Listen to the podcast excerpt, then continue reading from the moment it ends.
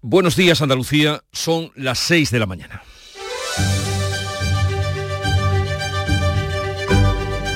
Despierta tu mente, descubre la realidad. En Canal Sur Radio, La mañana de Andalucía con Jesús Vigorra.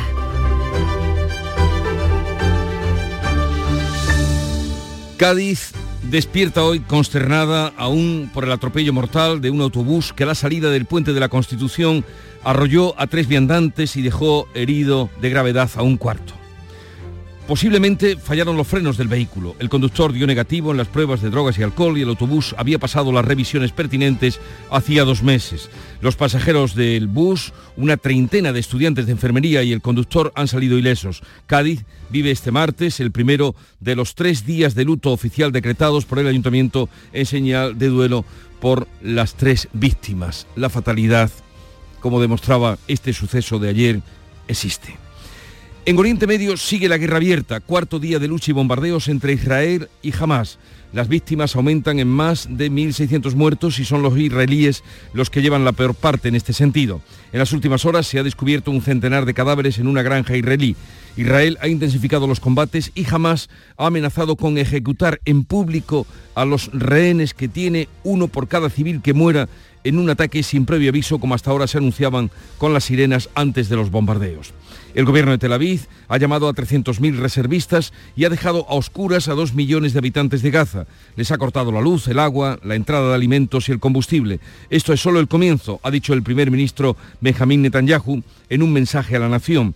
Ante esta situación, el reproche del secretario general de de la ONU Antonio Guterres, ha sido inmediato. Reconoce, sí, el derecho a defenderse de Israel, pero respetando siempre los civiles. Y en España, la ronda de contactos para la investidura de Sánchez continúa. Después de su encuentro con Núñez Feijó, este ha dicho al término de una reunión que ha sido de puro trámite que ha visto a Sánchez con la absoluta seguridad de que será presidente. En Canal Sur Radio, la mañana de Andalucía con Jesús Vigorra. Noticias.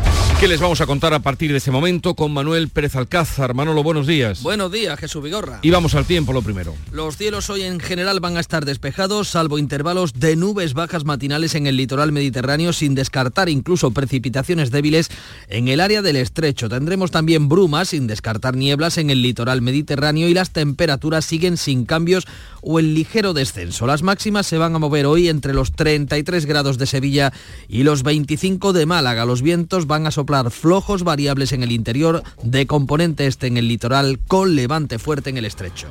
Y se investiga como fallo mecánico del autobús la causa del atropello mortal que ha costado la vida a tres personas en Cádiz. Hoy se vive el primero de los tres días de luto que ha decretado el ayuntamiento. Los fallecidos, una mujer de 60 años y dos jóvenes de 17 y 19 años, han sido arrollados por el autobús que perdió los frenos en la avenida de las Cortes de Cádiz y se estrelló delante de unos grandes almacenes. Una cuarta persona, un hombre, permanece en estado crítico. El conductor ha dado negativo en las pruebas de alcohol y drogas. El autobús había pasado la ITV hace menos de dos meses, el subdelegado del gobierno, José Pacheco, explica que el vehículo perdió los frenos y rompió la dirección en la bajada del segundo puente de Cádiz, estrellándose contra el carril contrario. Sí, parece que ha sido una rotura de, freno, porque las primeras imágenes que se están viendo ya se veía cómo el autobús venía a gran velocidad, incapaz de frenar, llegando aquí a la rotonda de la llegada. El ayuntamiento se ha puesto a disposición de las familias de las víctimas y ha decretado tres días de luto. Sigue la guerra en Oriente Medio, cuarto día ya, entre Israel y Hamas. El saldo de muertos aumenta a 1.600, 900 en Israel y 687 en Gaza. Hamas ha amenazado con ejecutar en público a los rehenes, uno por cada civil que muera en un ataque sin previo aviso. El gobierno de Tel Aviv ha llamado a 300.000 reservistas y ha dejado sin luz ni agua a 2.300.000 habitantes de Gaza. El primer ministro israelí Benjamin Netanyahu advierte. Les prometo que todos nuestros enemigos sabrán que fue un grave error atacar a Israel. Lo que les haremos en los próximos días lo recordarán durante generaciones. Naciones Unidas reconoce el derecho de Israel a defenderse, pero eh, respetando siempre, dice, a los civiles. Estados Unidos ha movilizado su flota en apoyo a Israel y ha enviado a la zona al destructor USS Roosevelt eh, de la base de Rota. España mantiene en alerta sus tropas en el Líbano. El rey Felipe VI condena el ataque de Hamas. Nuestra condena, nuestro repudio, con toda firmeza, a los ataques terroristas del pasado fin de semana contra Israel. Las manifestaciones de apoyo a palestinos de un lado y israelíes de otro se suceden en todo el mundo. Los ministros de Exteriores de la Unión Europea se reúnen hoy de urgencia para estudiar si mantienen la financiación a Gaza, aunque de momento sí que mantienen la ayuda humanitaria. Mañana se reúnen los 22 países de la Liga Árabe en el Cairo en una convocatoria de emergencia. Y en medio de este conflicto no hay noticias del paradero de la joven sevillana de 19 años ni de otro español, un hombre de 46 años del País Vasco, desaparecidos en Israel tras el ataque de Hamas. Villalobos, de padre sevillano y madre israelí, estaba realizando el servicio militar en la base militar de Nahal Oz, que fue atacada el sábado por Hamas en vídeos difundidos por la organización terrorista y que ha geolocalizado la cadena CNN, se ve a decenas de milicianos grabando seis cadáveres en el suelo, entre ellos el de una joven soldado. También se llevan a la fuerza al menos a seis mujeres soldado. En un comunicado, la familia de Maya ha agradecido la atención y ha pedido respeto. El presidente de la Junta ha mostrado su apoyo a la familia. A seis kilómetros del campamento militar se encuentra el kibutz en el que vivía Iván Iyarramendi, el otro español desaparecido. El Ministerio de Exteriores no ha dado más detalles. Trabaja con el gobierno israelí, aunque las relaciones entre ambas partes se deterioraron a raíz del caso Pegasus. Como recordarán, el espionaje a los teléfonos de Pedro Sánchez y la ministra Margarita Robles, España calcula que hay unos 10.000 españoles en Israel y Gaza. El ataque de Hamas a Israel enfrenta a los socios del gobierno aquí en España. El ministro español de Exteriores en funciones, José Manuel Álvarez, condena el ataque. Estamos ante un ataque terrorista contra Israel y eso es lo que tiene que cesar. Pese a que la parte socialista del gobierno condena el ataque de Hamas, desde Sumar defienden la posición de Gaza. Ernest Urtasun acusa a Israel de mantener una posición, dice, de apartheid. Nosotros exigimos el cese inmediato de los bombardeos sobre Gaza. Hoy también quiero recordar que la legítima defensa también comporta obligaciones de derecho internacional y atacar a civiles es una violación de los acuerdos de Ginebra sobre derecho humanitario, lo cometa Hamas o lo comete Israel. El gobierno tramita ya los indultos a los condenados por los seres, aunque no podrá concederlos mientras siga en funciones. La audiencia de Sevilla ha trasladado las diligencias al Ministerio de Justicia respecto a los exdirigentes socialistas que han solicitado esos indultos. La ministra Pilar Job asegura que ya los están tramitando, aunque no puedan concederlos mientras el gobierno esté en funciones. Cuando el gobierno está en funciones no se pueden conceder indultos, pero se tramitan igual que todos los indultos. Está en fase de tramitación. El presidente de la Junta critica que los indultos pongan en cuestión el trabajo de los jueces. Pedro Sánchez y Alberto Núñez Feijó evidencian su distanciamiento. El presidente en funciones acusa al PP de agitar la calle y Feijó le pide que convoque elecciones ya. Pese a citarlo en la ronda de contactos para la investidura, Sánchez no ha pedido el apoyo del PP. Feijó le ha avanzado su rotundo rechazo. Considera un fraude que Sánchez negocie la amnistía sin consultar a los españoles, por eso pide elecciones. Entre desigualdad y nuevas elecciones, lo más honesto son nuevas elecciones. Según fuentes de Moncloa y de Génova, Sánchez ha reprochado a Feijó que haya participado en dos manifestaciones contra la amnistía y le acusa de incitar los abucheos el próximo jueves en la fiesta nacional. Feijó recuerda que esos abucheos a Sánchez el 12 de octubre se repiten desde hace años. Sánchez se va a reunir hoy con el BNG y el PNV. El Consejo de Gobierno aprueba hoy la oferta de empleo público docente para 2023 y ayudas para el gasto energético de los autónomos y el acceso a Internet en hogares vulnerables. La oferta de empleo es para profesores de secundaria, escuelas de idiomas y música y artes escénicas. El Ejecutivo convoca hoy también subvenciones para compensar ese sobrecoste energético de gas o electricidad de pymes y autónomos. Además, las ayudas para facilitar el acceso a Internet en hogares vulnerables junto al segundo plan de memoria democrática. La Junta de Andalucía y Gobierno perciben avances en la primera reunión celebrada ayer sobre los regadíos de Doñana. Una reunión de más de dos horas en Sevilla entre tres consejeros de la Junta y el secretario de Estado de Medio Ambiente. Las partes perciben avances para buscar una solución a los agricultores cuyas tierras quedaron fuera del plan de regularización de 2014. El presidente Juanma Moreno defiende el diálogo. Va a ser positivo para el Parque Nacional de Doñana, va a ser positivo para los trabajadores, va a ser positivo para la Corona Norte y para la provincia de Huelva. Las negociaciones continuarán mañana en Huelva con los colectivos afectados. En Sevilla, el Sevilla baraja varios candidatos como nuevo entrenador para sustituir a Mendilibar. El director deportivo sevillista Víctor Horta baraja tres nombres para el banquillo, Marcelino García Toral, Javi García o el muñeco Gallardo. La decisión se espera que se produzca de manera inminente. El Betis perderá a Bartra, que se tiene que operar del tendón de Aquiles y la selección española de fútbol prepara su partido de este jueves en Sevilla frente a Escocia, partido de clasificación para la Eurocopa. La gran novedad es el joven delantero del Granada, Brian Zaragoza. Pues así viene el día, pero vamos a ver cómo lo reflejan la actualidad en la prensa que ya ha repasado, leído y resumido para ustedes. Paco Ramón, buenos días Paco. Muy buenos días Jesús, pues prensa prácticamente monotemática. La guerra entre Israel y Hamas se adueña de las portadas. ABC titula Guerra total contra el terror de Hamas. Israel cerca a Gaza, moviliza a 300.000 reservistas y advierte, luchamos contra animales responderemos en consecuencia. La foto es para los alrededores de la mezquita de Gaza tras los bombardeos israelíes.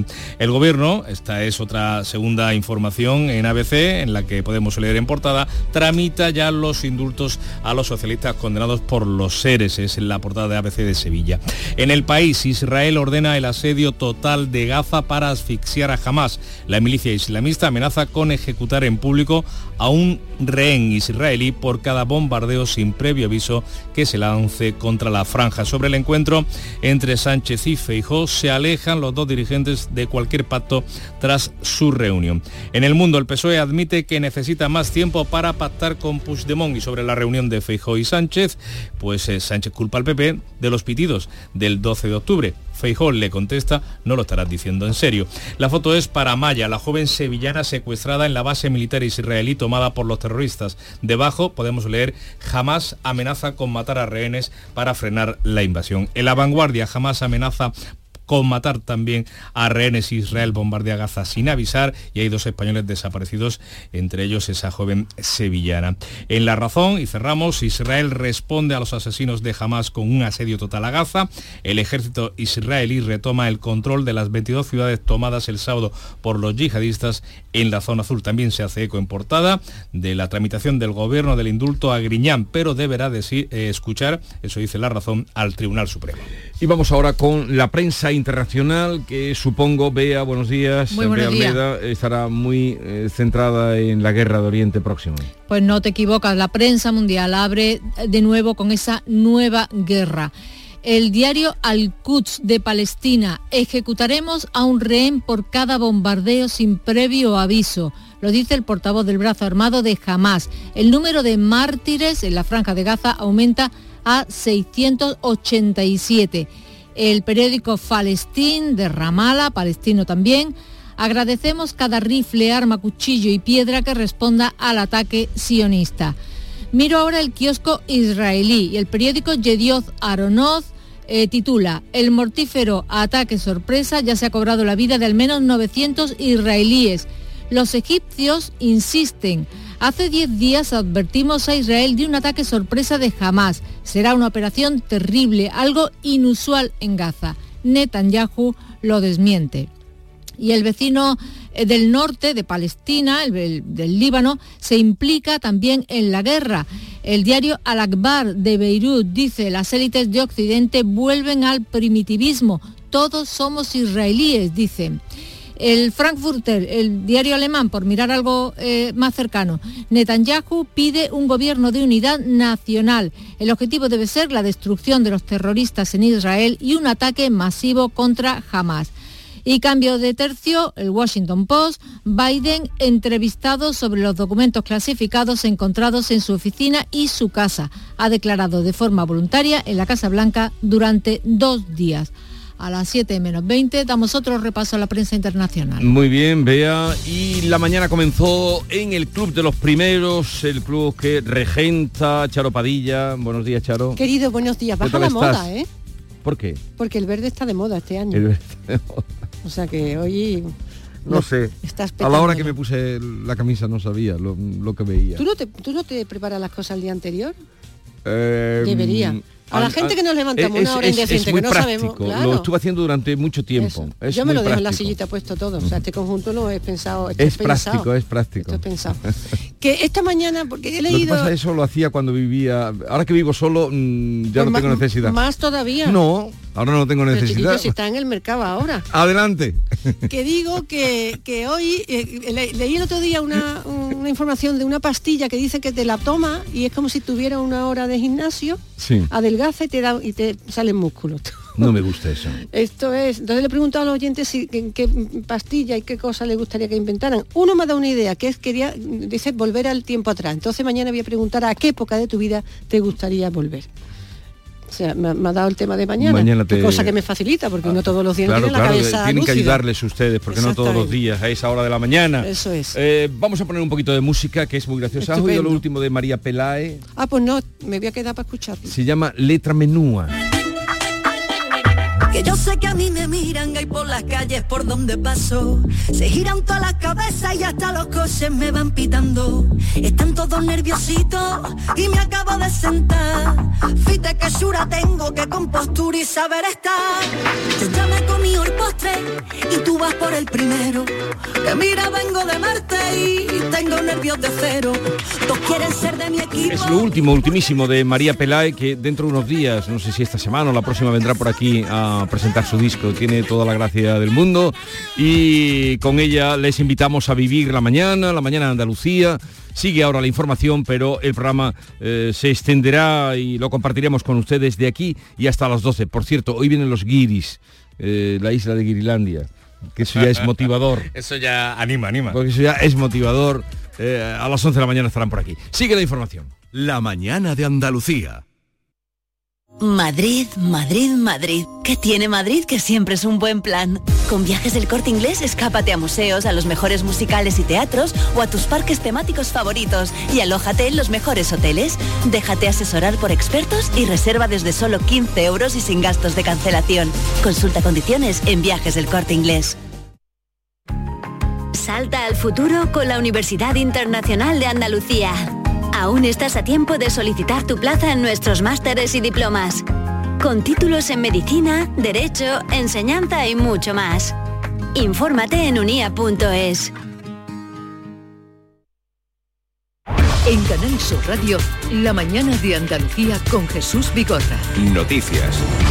A las 6 y 17 minutos les contamos eh, que se está investigando eh, un fallo mecánico como la causa que está detrás del accidente mortal, del atropello mortal del autobús eh, en Cádiz que ha costado la vida a tres personas. Hoy se vive el primero de los tres días de luto oficial que ha decretado el ayuntamiento. Beatriz Rodríguez, buenos días. Buenos días. Los fallecidos, una mujer de 60 años y dos jóvenes de 17 y 19 años, han sido arrollados por el autobús que perdió los frenos en la avenida de las Cortes de Cádiz y se estrelló a las tres y media de la tarde delante de unos grandes almacenes. Una cuarta persona, un hombre, permanece en estado crítico. El conductor ha dado negativo en las pruebas de alcoholemia y drogas. El volante del autobús estaba totalmente roto después de perder los frenos y romperse la dirección en la bajada del segundo puente sobre la bahía de Cádiz estrellándose finalmente contra el carril contrario y arrollando un semáforo, palmeras y a los peatones, como explica el subdelegado del Gobierno, José Pacheco. Todo concuerda con el primer argumento que da el,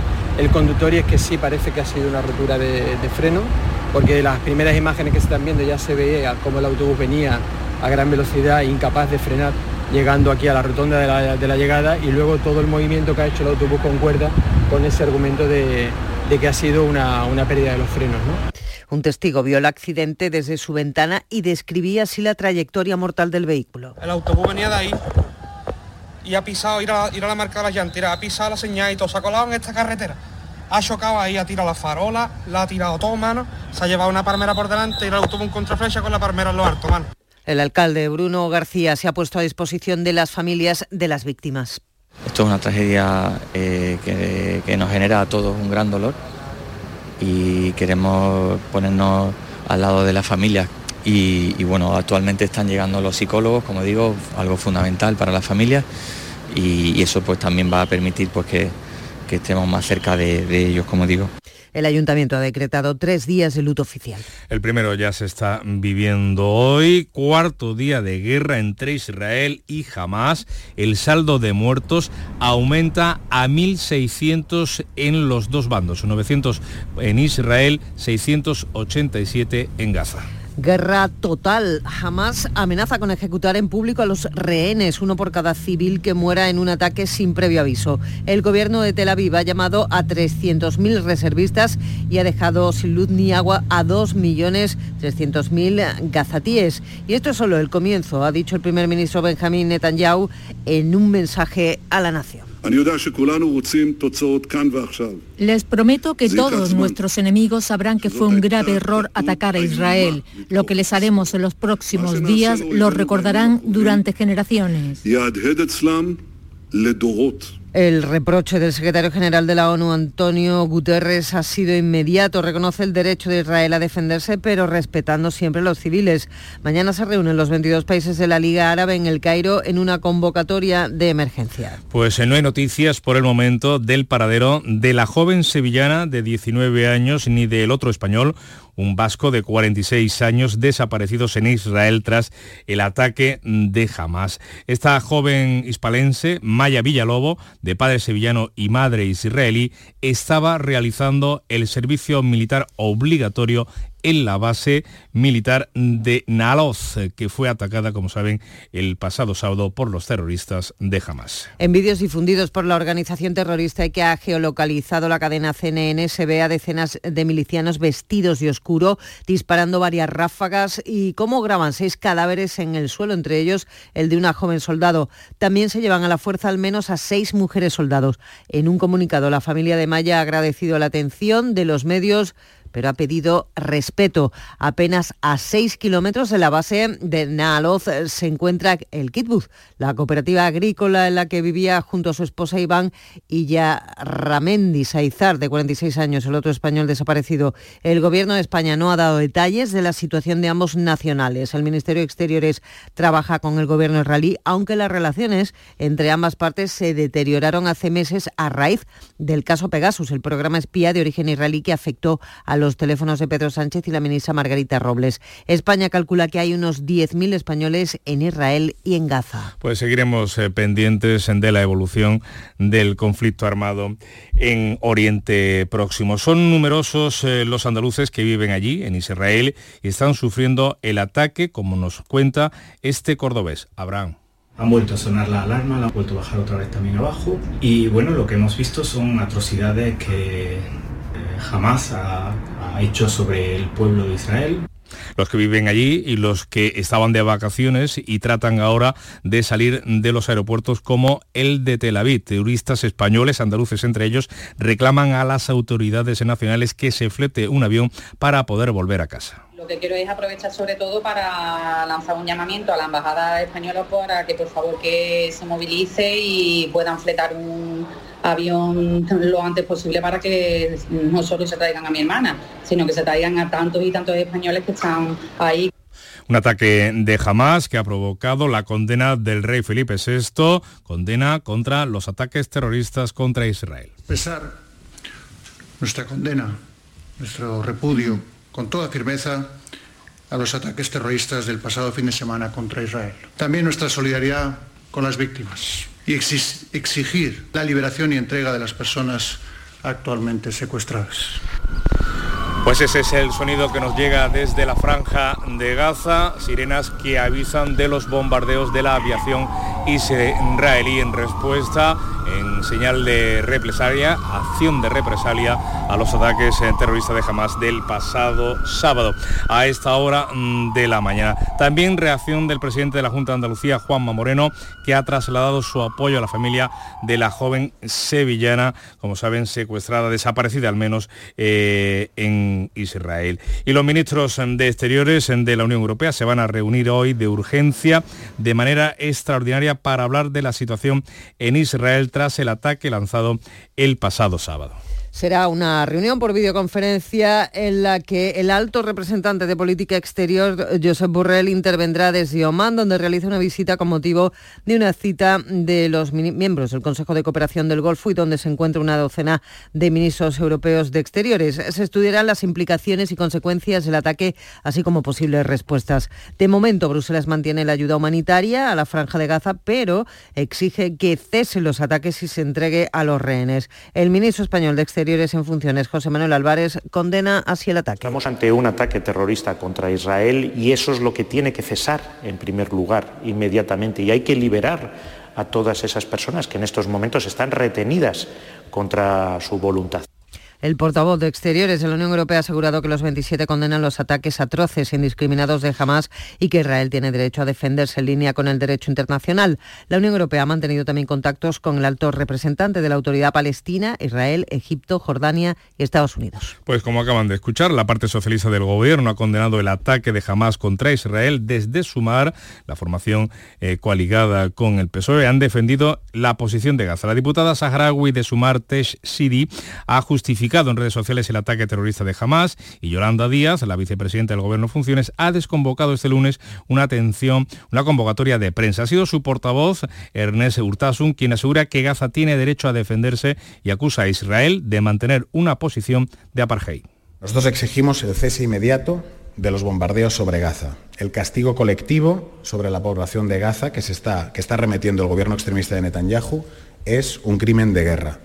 Y exigimos un alto el fuego inmediato y un intercambio de, de prisioneros supervisado por las Naciones Unidas pues una guerra que tiene consecuencias económicas, eh, que trunca la bajada del petróleo, impulsa el precio del gas y pone en rojo a las bolsas europeas. El precio del barril de Brent de referencia en Europa ha subido un 4% este lunes hasta los 87 dólares en el mercado de futuros de Londres por el miedo de los inversores a que el conflicto en Oriente Próximo afecte el suministro mundial.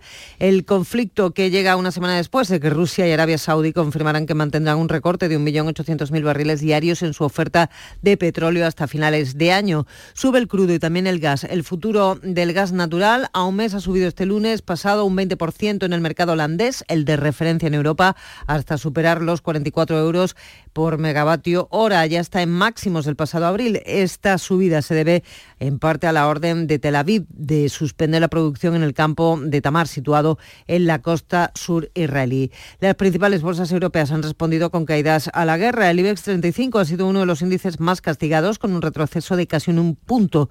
Las acciones de la aerolínea IAG han sido las más castigadas, con pérdidas del 5,70%. Los bancos también han cerrado en rojo y suben las energéticas, especialmente Repsol, con un incremento superior al 2%. Pues así están las cosas y las consecuencias de esa guerra abierta entre Israel y la organización terrorista Hamas. Un apunte militar también de última hora. Estados Unidos ha movilizado su flota en apoyo a Israel y desde la base gaditana de Rota va a partir hacia la zona del conflicto uno de sus destructores, el, el USS Roosevelt. Este buque tiene su base permanente en la base gaditana como parte del escudo antimisiles de la OTAN. 6 y 27 minutos. En Canal Sur Radio, la mañana de Andalucía con Jesús Bigorra. Noticias. Aprovecha tu ocasión. Llega el Salón del Motor de Sevilla del 26 al 29 de octubre. Las principales marcas, modelos y motorización en turismos, motos y vehículos profesionales en un único espacio. Fibes. Salón del Motor de Sevilla. Cuatro días para aprovechar la mejor ocasión. Del 26 al 29 de octubre en Fibes. Te esperamos.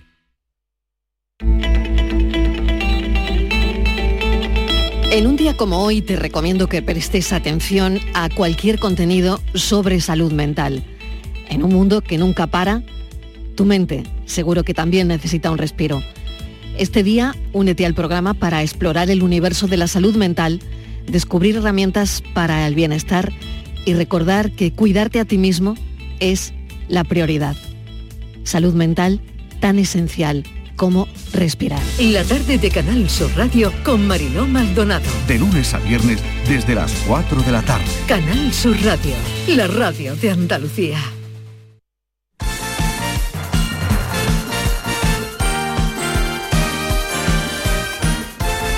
Pues vamos ya con la actualidad deportiva con Antonio Camaño y la búsqueda de nuevo entrenador del Sevilla. Muy buenos días. Hola, ¿qué tal? Muy buenos días. El Sevilla, después de la destitución de Mendilibar, anda a la búsqueda de un nuevo técnico para el banquillo de Nervión. Varias son las alternativas, desde Marcelino García Toral, Javi Gracia, hasta el muñeco Gallardo, las que maneja el director deportivo Víctor Horta. La decisión no se va a demorar mucho porque la idea es que el nuevo entrenador aproveche el parón de selecciones para empezar a trabajar. Y hablando de selección, la española Brian Zaragoza ya está con el combinado nacional después de su explosión con la camiseta del Granada en este inicio de temporada. Y es que el jugador malagueño ha sorprendido con su fútbol en la vuelta del equipo nazarí a Primera División y se ha convertido en la auténtica revelación del fútbol nacional con cinco goles y una asistencia en nueve partidos. Y en el Betis, problemas para la defensa. Bartra sufre una lesión del tendón de Aquiles y tiene que pasar por el quirófano para corregir dicha dolencia. Esta lesión provoca que tenga Pellegrini un problema importante en el centro de la zaga porque solo tiene a Petzela y Chadi Este último no está inscrito incluso en la competición europea.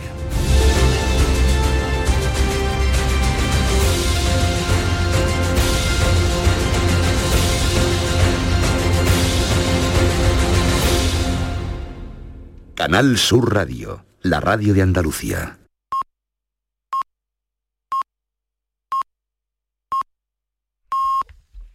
Andalucía son ya las seis y media de la mañana. La mañana de Andalucía con Jesús Vigorra. Vamos a resumirles a esta hora en titulares las noticias más destacadas del día. Lo hacemos con Bea Rodríguez. Atropello mortal en Cádiz. Un autobús mata a tres personas y deja en estado crítico a otra. El accidente ha ocurrido en una avenida de la capital gaditana junto a unos grandes almacenes. Se investiga un fallo mecánico. El conductor ha dado negativo en las pruebas de alcoholemia y drogas. El ayuntamiento ha decretado tres días de luto oficial. La cifra de muertos por la guerra entre Israel y Hamas se eleva ya a 1.600 víctimas. Los terroristas amenazan con ejecutar en público a los rehenes tomados durante el asalto a una base militar. Entre ellos eh, podría estar la joven sevillana. El gobierno de Tel Aviv llama a 300.000 reservistas y cerca de Gaza tras cortarle la luz y el agua. La Unión Europea se reúne hoy para abordar la situación y da marcha atrás en su decisión de retirar las ayudas a los palestinos. El gobierno tramita ya los indultos a los condenados por los seres. El Ministerio de Justicia aborda los expedientes de los exdirigentes socialistas, aunque no podrá concederles mientras siga en funciones. Actualmente cumplen una pena de prisión siete exaltos cargos del gobierno andaluz otros, como el presidente, el expresidente Griñán, están fuera de la cárcel por enfermedad. Pedro Sánchez y Núñez Feijóo convierten su reunión para la investidura en un desencuentro. El candidato socialista echa en cara al dirigente popular las manifestaciones contra la amnistía y que le vuelvan a pitar el próximo 12 de octubre. El PP exige que se convoquen elecciones para que los ciudadanos voten si quieren o no la amnistía de los independentistas catalanes. Sánchez se ve hoy con el BNG y el PNV. El Consejo de Gobierno aprueba hoy la oferta de empleo público de educación. La convocatoria es para profesores de enseñanza secundaria y de las escuelas de idiomas, música y artes escénicas. Además, el Gobierno andaluz da luz verde a ayudas y pymes y autónomos para compensar el sobrecoste de gas y electricidad. ¿Y el tiempo para hoy? Cielos en general despejados, salvo intervalos de nubes bajas matinales en el litoral mediterráneo. Temperaturas sin cambios o el ligero descenso. Las máximas se van a mover hoy entre los 33 de Sevilla y los 25 de Málaga. Vientos flojos variables en el interior y de componentes en el litoral con levante fuerte en el estrecho. Y hoy la Iglesia recuerda la figura de Santo Tomás de Villanueva, obispo que siendo religioso de la Orden de los Ermitaños de San Agustín, aceptó por obediencia el episcopado, sobresaliendo entre sus virtudes pastorales un encendido amor por los pobres, a los que entregó todos sus bienes, dejó sus bienes, incluida hasta su propia cama. Sería la cama? No, hombre, no, sería pequeño o grande, igual, pero dejó su cama. Ahí la tenéis. Llevamos una, una racha de ermitaños buena, ¿eh? Eh, que, que, está bien los ermitaños. Qué descansada vida, la del que huye del mundanal ruido. O, Beatus Isle. Bien, eh, vamos ahora a recordar que tal día como hoy, 10 de octubre, ustedes esto tomen nota, luego ya lo comentan a la hora del café, si no tienen conversación. Eh, tal día como hoy nacía Giuseppe Verdi, compositor italiano grande entre los grandes. Era 1813, 210 años hace de su nacimiento, pero su música seguirá in eternum. La donna è nobile, qual piuma al vento, muta d'aceto sempre un amabile leggiadro viso in riso e La famosa aria que hoy no sé si No sería sé si, apropiada. no sé si de Rigoletto. Que la oye el, el- el pobre padre Rigoletto y sufre cuando oye aquí al crápula contando esto. Pero todo está en contexto. Bien, eh, no nos entusiasmemos. Vamos a otra cosa. Que es muy temprano. Tal día como hoy, de 1843, la reina Isabel II, con 13 añitos que tenía, eh, colocó la primera piedra eh, de la construcción de lo que hoy es el Palacio de Congreso de los Diputados en Madrid.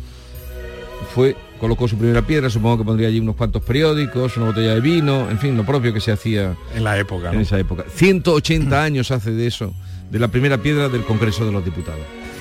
Y la cita del día, me voy a Marco Tulio Cicerón, siempre hay que tirar de los clásicos, eh, que vivió pues mm, un año antes de, de Cristo.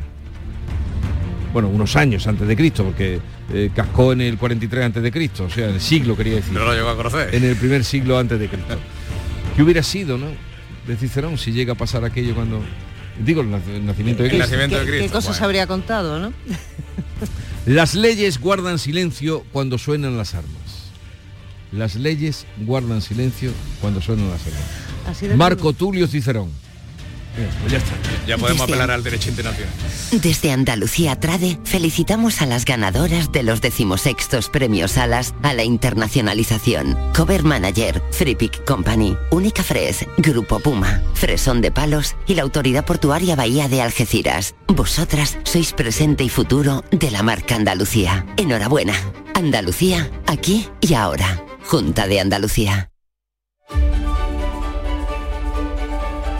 Vamos ahora con la prensa de Andalucía, lo que dicen las principales cabeceras, Paco. Pues mira, comenzamos por las dos cabeceras de Cádiz, el diario de Cádiz que lleva eh, a toda página esa tragedia en Cádiz, que es como titula el accidente de autobús ayer en la avenida de las Cortes. Un accidente, un autobús que se queda sin frenos y arrolla y mata a tres personas que circulaban por la acera de esa avenida. También la tragedia golpea a Cádiz, es el titular elegido por la voz de Cádiz con una eh, fotografía muy similar a la, de, a la del autobús, aunque desde punto de vista distinto. Esa O sea, fotografía comparte... Una zona muy cerquita, al lado de la emisora de Canal radio, Sur. Radio en, bueno, Canal Sur Radio y Televisión en Cádiz, al lado. Una fotografía que también lleva el resto de los periódicos del Grupo Yolí en nuestra eh, comunidad. Comenzamos ese recorrido también por el diario de Sevilla, que junto a la tragedia mm, de Cádiz, una joven sevillana entre los desaparecidos tras el ataque de Hamas a Israel. La joven hispano-israelí estaba en una base militar cercana a la frontera de Gaza, donde realizaba el servicio militar. Se ve la foto de la joven de 19 años, Maya Villalobo. En el Córdoba leemos, el, el ayuntamiento ordena cerrar dos salas de fiesta que estaban sin licencia.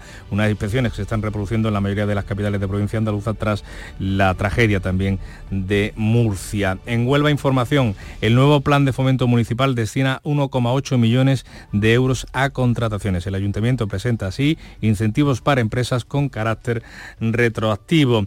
Y sobre la reunión ayer entre la Junta y el Gobierno, descartada la compra de terrenos en la primera reunión para Doñana, es lo que dice Huelva Información. En Ideal de Granada leemos que los casos de COVID y otras infecciones respiratorias se duplican en el último mes. En el sur concede la fotografía de portada al jugador del Granada, a Brian, que es eh, convocado por la eh, selección nacional y que es malagueño de 22 años el jugador granadinista. El titular de apertura del sur es para Israel asedia Gaza sin luz ni comida con la incertidumbre por la suerte de los rehenes. Y cerramos este recorrido en el ideal de o con el ideal de Jaén y la voz de Almería. En el primero leemos un nuevo objetivo para la puesta en marcha del tranvía. Jesús, yo sé que a ti te interesa la fecha de la puesta en marcha del tranvía de Jaén. De Jaén le he perdido ya. Ya va por el primer Sí, trimestre, primer semestre del año 2025, ni siquiera en el 24. Se Yo vaya que eso lo iba a arreglar 25. como prometió aquí Marifran Carazo, pero fuese y ya no hubo nada.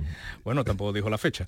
Eh, la voz de Almería, la familia, familia almeriense atrapada en Israel pide ayuda para salir del país mediterráneo. Vamos ahora con la segunda entrega, prensa internacional. Jamás amenaza con comenzar a ejecutar a rehenes en respuesta a los ataques de Israel. Lo recoge el Times of Israel. A partir de ahora, cualquier ataque contra nuestro pueblo sin previo aviso se enfrentará a la ejecución de rehenes civiles que será retransmitida en vídeo y audio. Lo afirma el portavoz de Al-Qassam, el brazo armado de Hamas. El diario palestino Al-Ayan de Ramallah, el primer ministro israelí Benjamín Netanyahu, anuncia que la respuesta israelí a los ataques cambiará Oriente Medio. Lo que jamás enfrentará será violento y terrible. Estamos solo en el comienzo. El Israel Hayón, también de Tel Aviv, el primer ministro Netanyahu, la división entre nosotros ha terminado. Exige el establecimiento inmediato de un gobierno de emergencia nacional. Y añade, todo el mundo lo sabe, jamás es el Daesh, el Estado Islámico. Miramos otros kioscos. El Washington Post, Netanyahu promete ataques que serán recordados durante generaciones. Jamás amenaza con ejecutar a los rehenes. El número de ciudadanos estadounidenses asesinados aumenta a 11. Me voy ahora al británico The Guardian. El asedio total a Gazas apenas ha comenzado. Israel deja a los gazatíes sin luz, agua, alimentos ni combustible en represalia por la sangrienta incursión de Hamas, mientras el número de muertos en la guerra aumenta a casi 1.600 en ambos lados. El Pravda ruso, cómo la mejor inteligencia se quedó dormida, el mejor ejército cayó en desgracia y la cúpula de hierro resultó tener fugas. La cúpula de hierro es el sistema de defensa aérea que intercepta los misiles de Hamas. Cambiamos de tercio, ya ven que toda la parte se la lleva esta guerra, lógicamente. Cambiamos de tercio. El Nobel de Economía es para una estadounidense por su investigación sobre la brecha de género en el trabajo. Sí, lo leo en el Washington Post. Claudia Golding, de 77 años, profesora de Harvard, ha estudiado la brecha salarial entre mujeres y hombres a lo largo de 200 años. Eh, se ha reducido, dice, pero no ha desaparecido. Hay que repensar la familia, el hogar, el mercado y el empleo. Ella es optimista.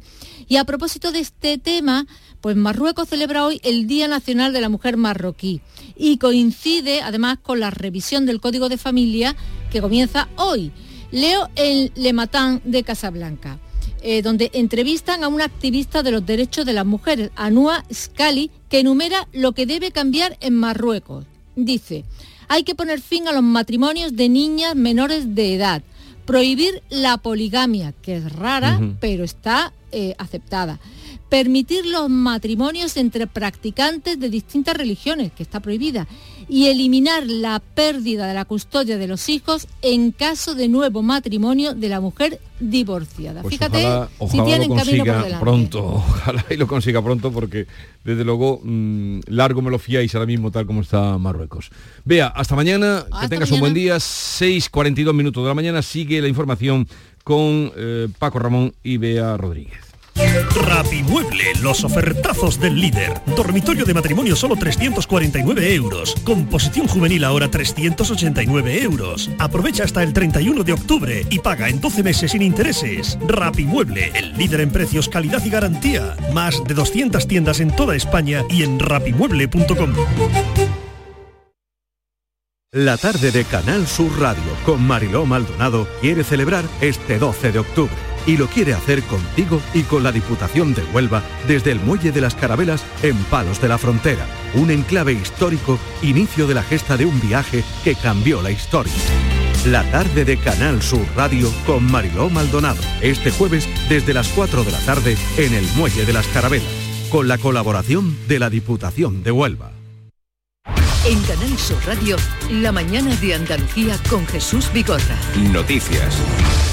A las 6 y 43 minutos eh, les contamos eh, que el gobierno ha empezado a tramitar los indultos a los condenados por los seres, por el caso de los seres, aunque no podrá concederlos, eso sí, mientras siga estando en funciones. La audiencia de Sevilla ha trasladado una serie de diligencias al Ministerio de Justicia respecto a los exdirigentes socialistas que han solicitado ser indultados. Actualmente cumplen pena de prisión los exconsejeros Antonio Fernández, Carmen Martínez Aguayo y Francisco Vallejo, los ex viceconsejeros Agustín Barberá y Jesús María Rodríguez y el exdirector general de la agencia IDEA, Miguel Ángel Serrano. En el caso del expresidente de la Junta, José Antonio Guiñán, condenado a seis años y un día de cárcel, tiene suspendida su entrada en prisión durante cinco años por el cáncer de próstata que padece.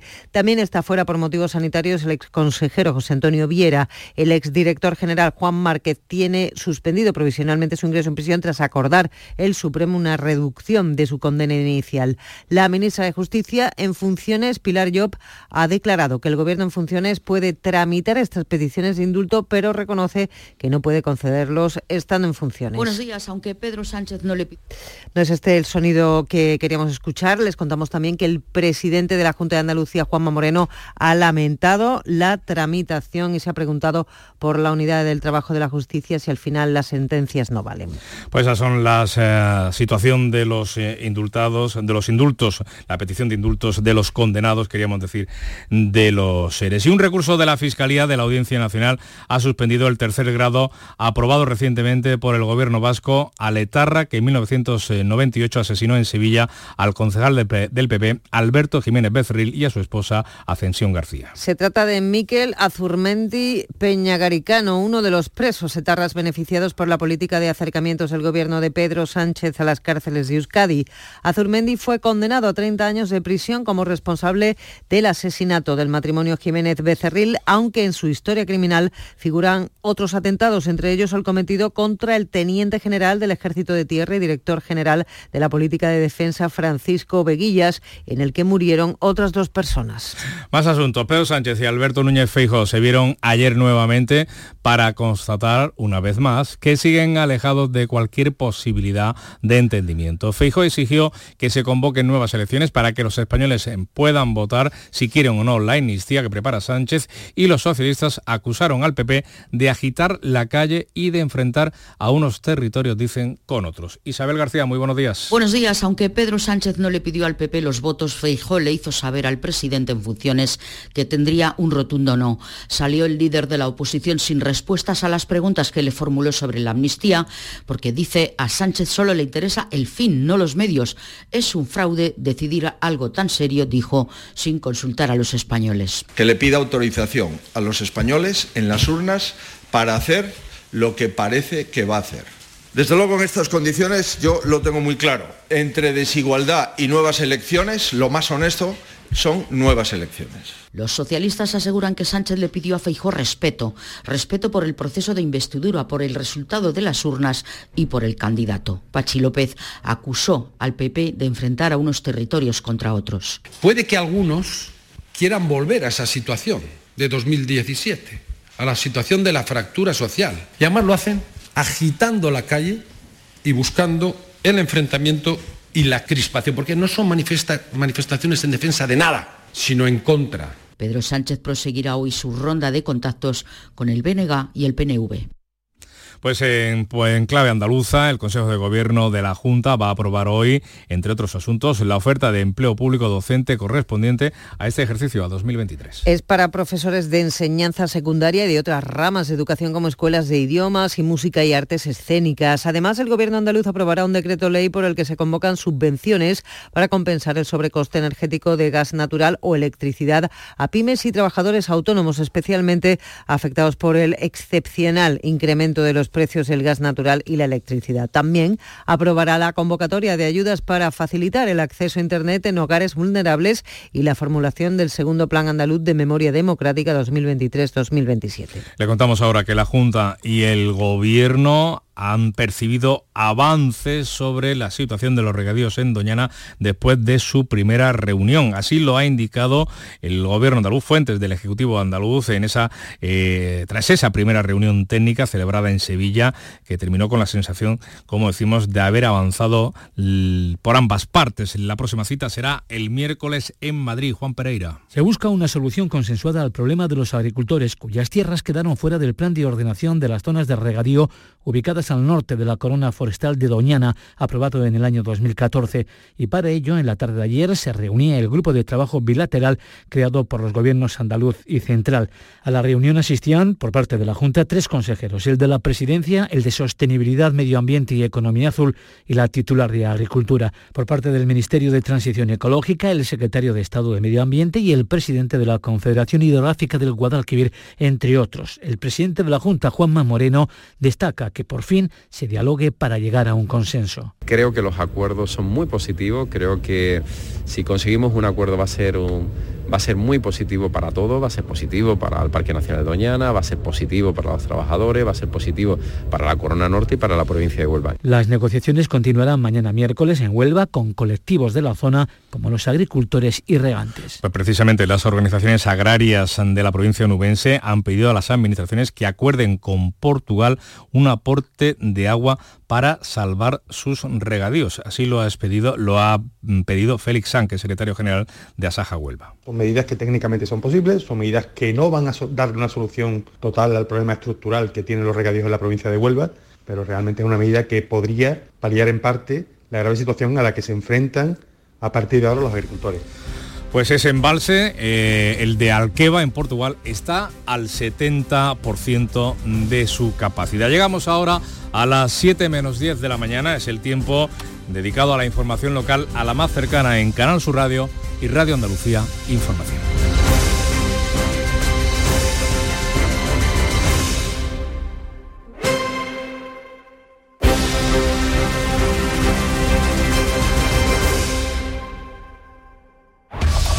En la mañana de Andalucía de Canal Sur Radio, las noticias de Sevilla con Antonio Catoni. Buenos días. Luto y dolor en Castilleja de la Cuesta por el fallecimiento de una joven de 19 años en el accidente de autobús que tenía lugar la pasada tarde en Cádiz y que ha segado la vida de otras dos personas más. La joven se encontraba en la capital gaditana acompañada de su madre. Otra sevillana de la misma edad, 19 años, Maya Villalobo, de nacionalidad hispano-israelí, permanece desaparecida en Israel. Realizaba el servicio militar en una base que fue tomada por Hamas. Su familia ha pedido a los medios de comunicación y a toda la sociedad respeto y consideración en estos momentos de incertidumbre. Apuntamos también en la agenda de hoy que el Ayuntamiento de la capital está convocado el pleno urgente de modificaciones presupuestarias por un montante de 14 millones, ese pleno que toda la oposición rechazaba la semana pasada. El tiempo para hoy, cielos despejados y temperaturas sin cambios o en ligero descenso. Esperamos una máxima de 32 grados en Morón 33 en Lebrija, Écija y Sevilla Capital, donde ahora tenemos 18 grados. Comenzamos con la realización de Pedro Luis Moreno. ¿Tienes problemas con tu dirección asistida, caja de cambios, grupo diferencial, transfer, turbo o filtro de partículas? Autorreparaciones Sánchez, tu taller de confianza en la Puebla del Río. www.autorreparacionessánchez.es Líderes en el sector, Autorreparaciones Sánchez. En Canal Sur Radio, las noticias de Sevilla. Una joven de 19 años de Castilleja de la Cuesta es una de las víctimas mortales del accidente de autobús ocurrido esta pasada tarde en la avenida de las Cortes de Cádiz. Según una primera hipótesis, el vehículo habría perdido los frenos en la bajada del segundo puente de acceso a la ciudad hasta terminar en la acera, alcanzando a varias personas, tres de ellas fallecidas y tres heridas de gravedad.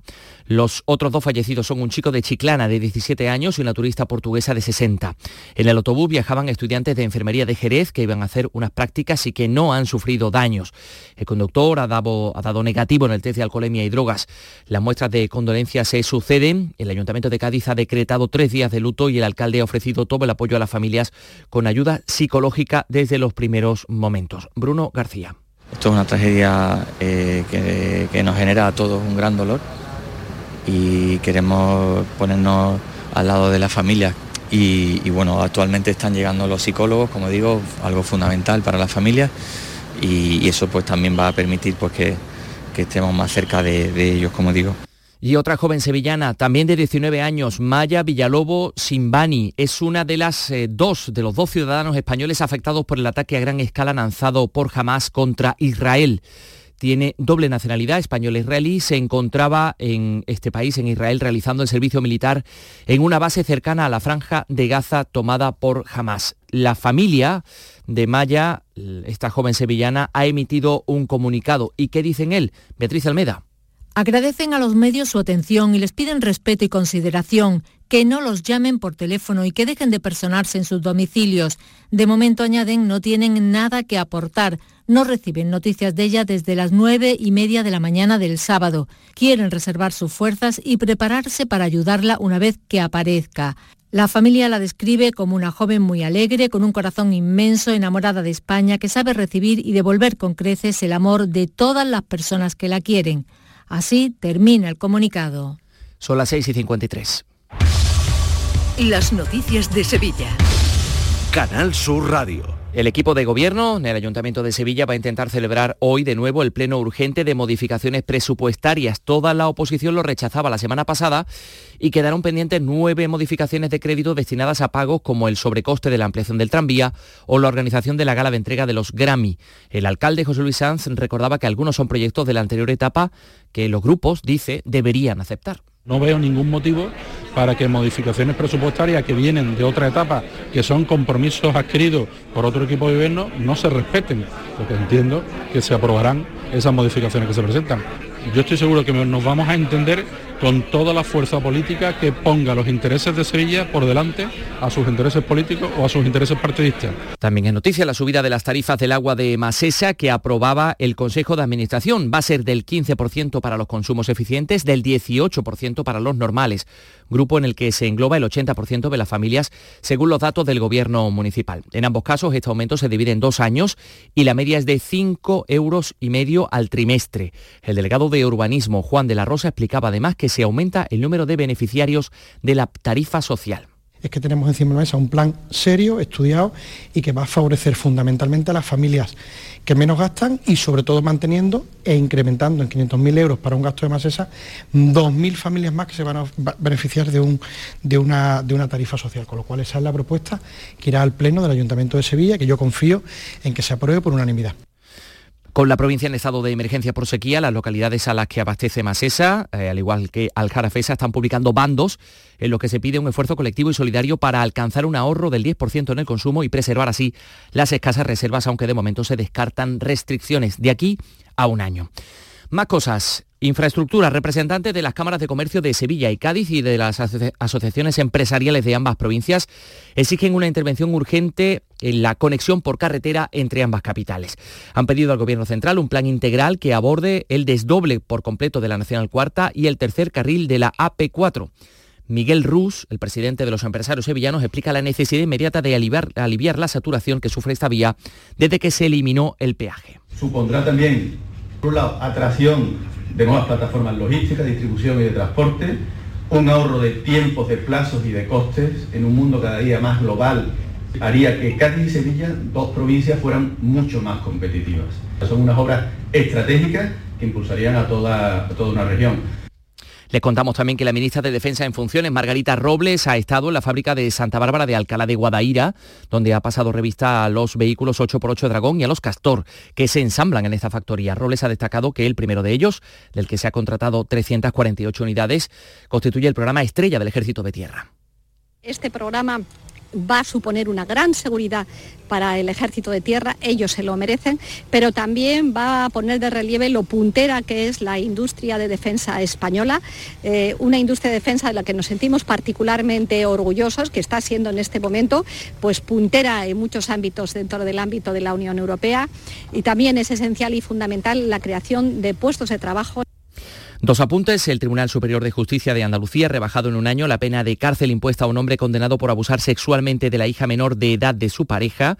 La audiencia de Sevilla lo sentenciaba a 10 años de prisión que quedan reducidos a 9 por la ley del sí es sí. Y un recurso de la Fiscalía de la Audiencia Nacional ha suspendido el tercer grado aprobado recientemente por el gobierno vasco a Letarra Miquel Azurmendi Peñagaricano, por lo que ha tenido que volver a prisión. Está condenado por varios asesinatos, entre ellos los de Alberto Jiménez Becerril y Ascensión García Ortiz. 6 y 57. La aceituna riqueza cultural y turismo gastronómico en un viaje al corazón. Ven a las 22 jornadas gastronómicas dedicadas a la aceituna, desde el paisaje a la cocina, del 12 de octubre al 12 de noviembre.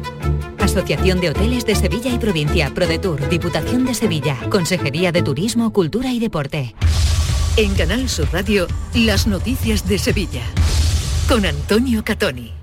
La Federación Andaluza de Fútbol ha abierto un proceso de información tras la agresión sufrida por un futbolista de 17 años del Juventud Deportiva por Mujos, que quedaba inconsciente tras recibir varios puñetazos y una patada por parte de un jugador de la Unión Deportiva Villaverde. Eso sucedía al término del partido entre ambos clubes. La madre del agredido, que tuvo que ser hospitalizado, ha denunciado lo ocurrido en los juzgados. No reaccionaba, o sea, los ojos blancos y no reaccionaba, entonces tú lo que piensas es que está muerto.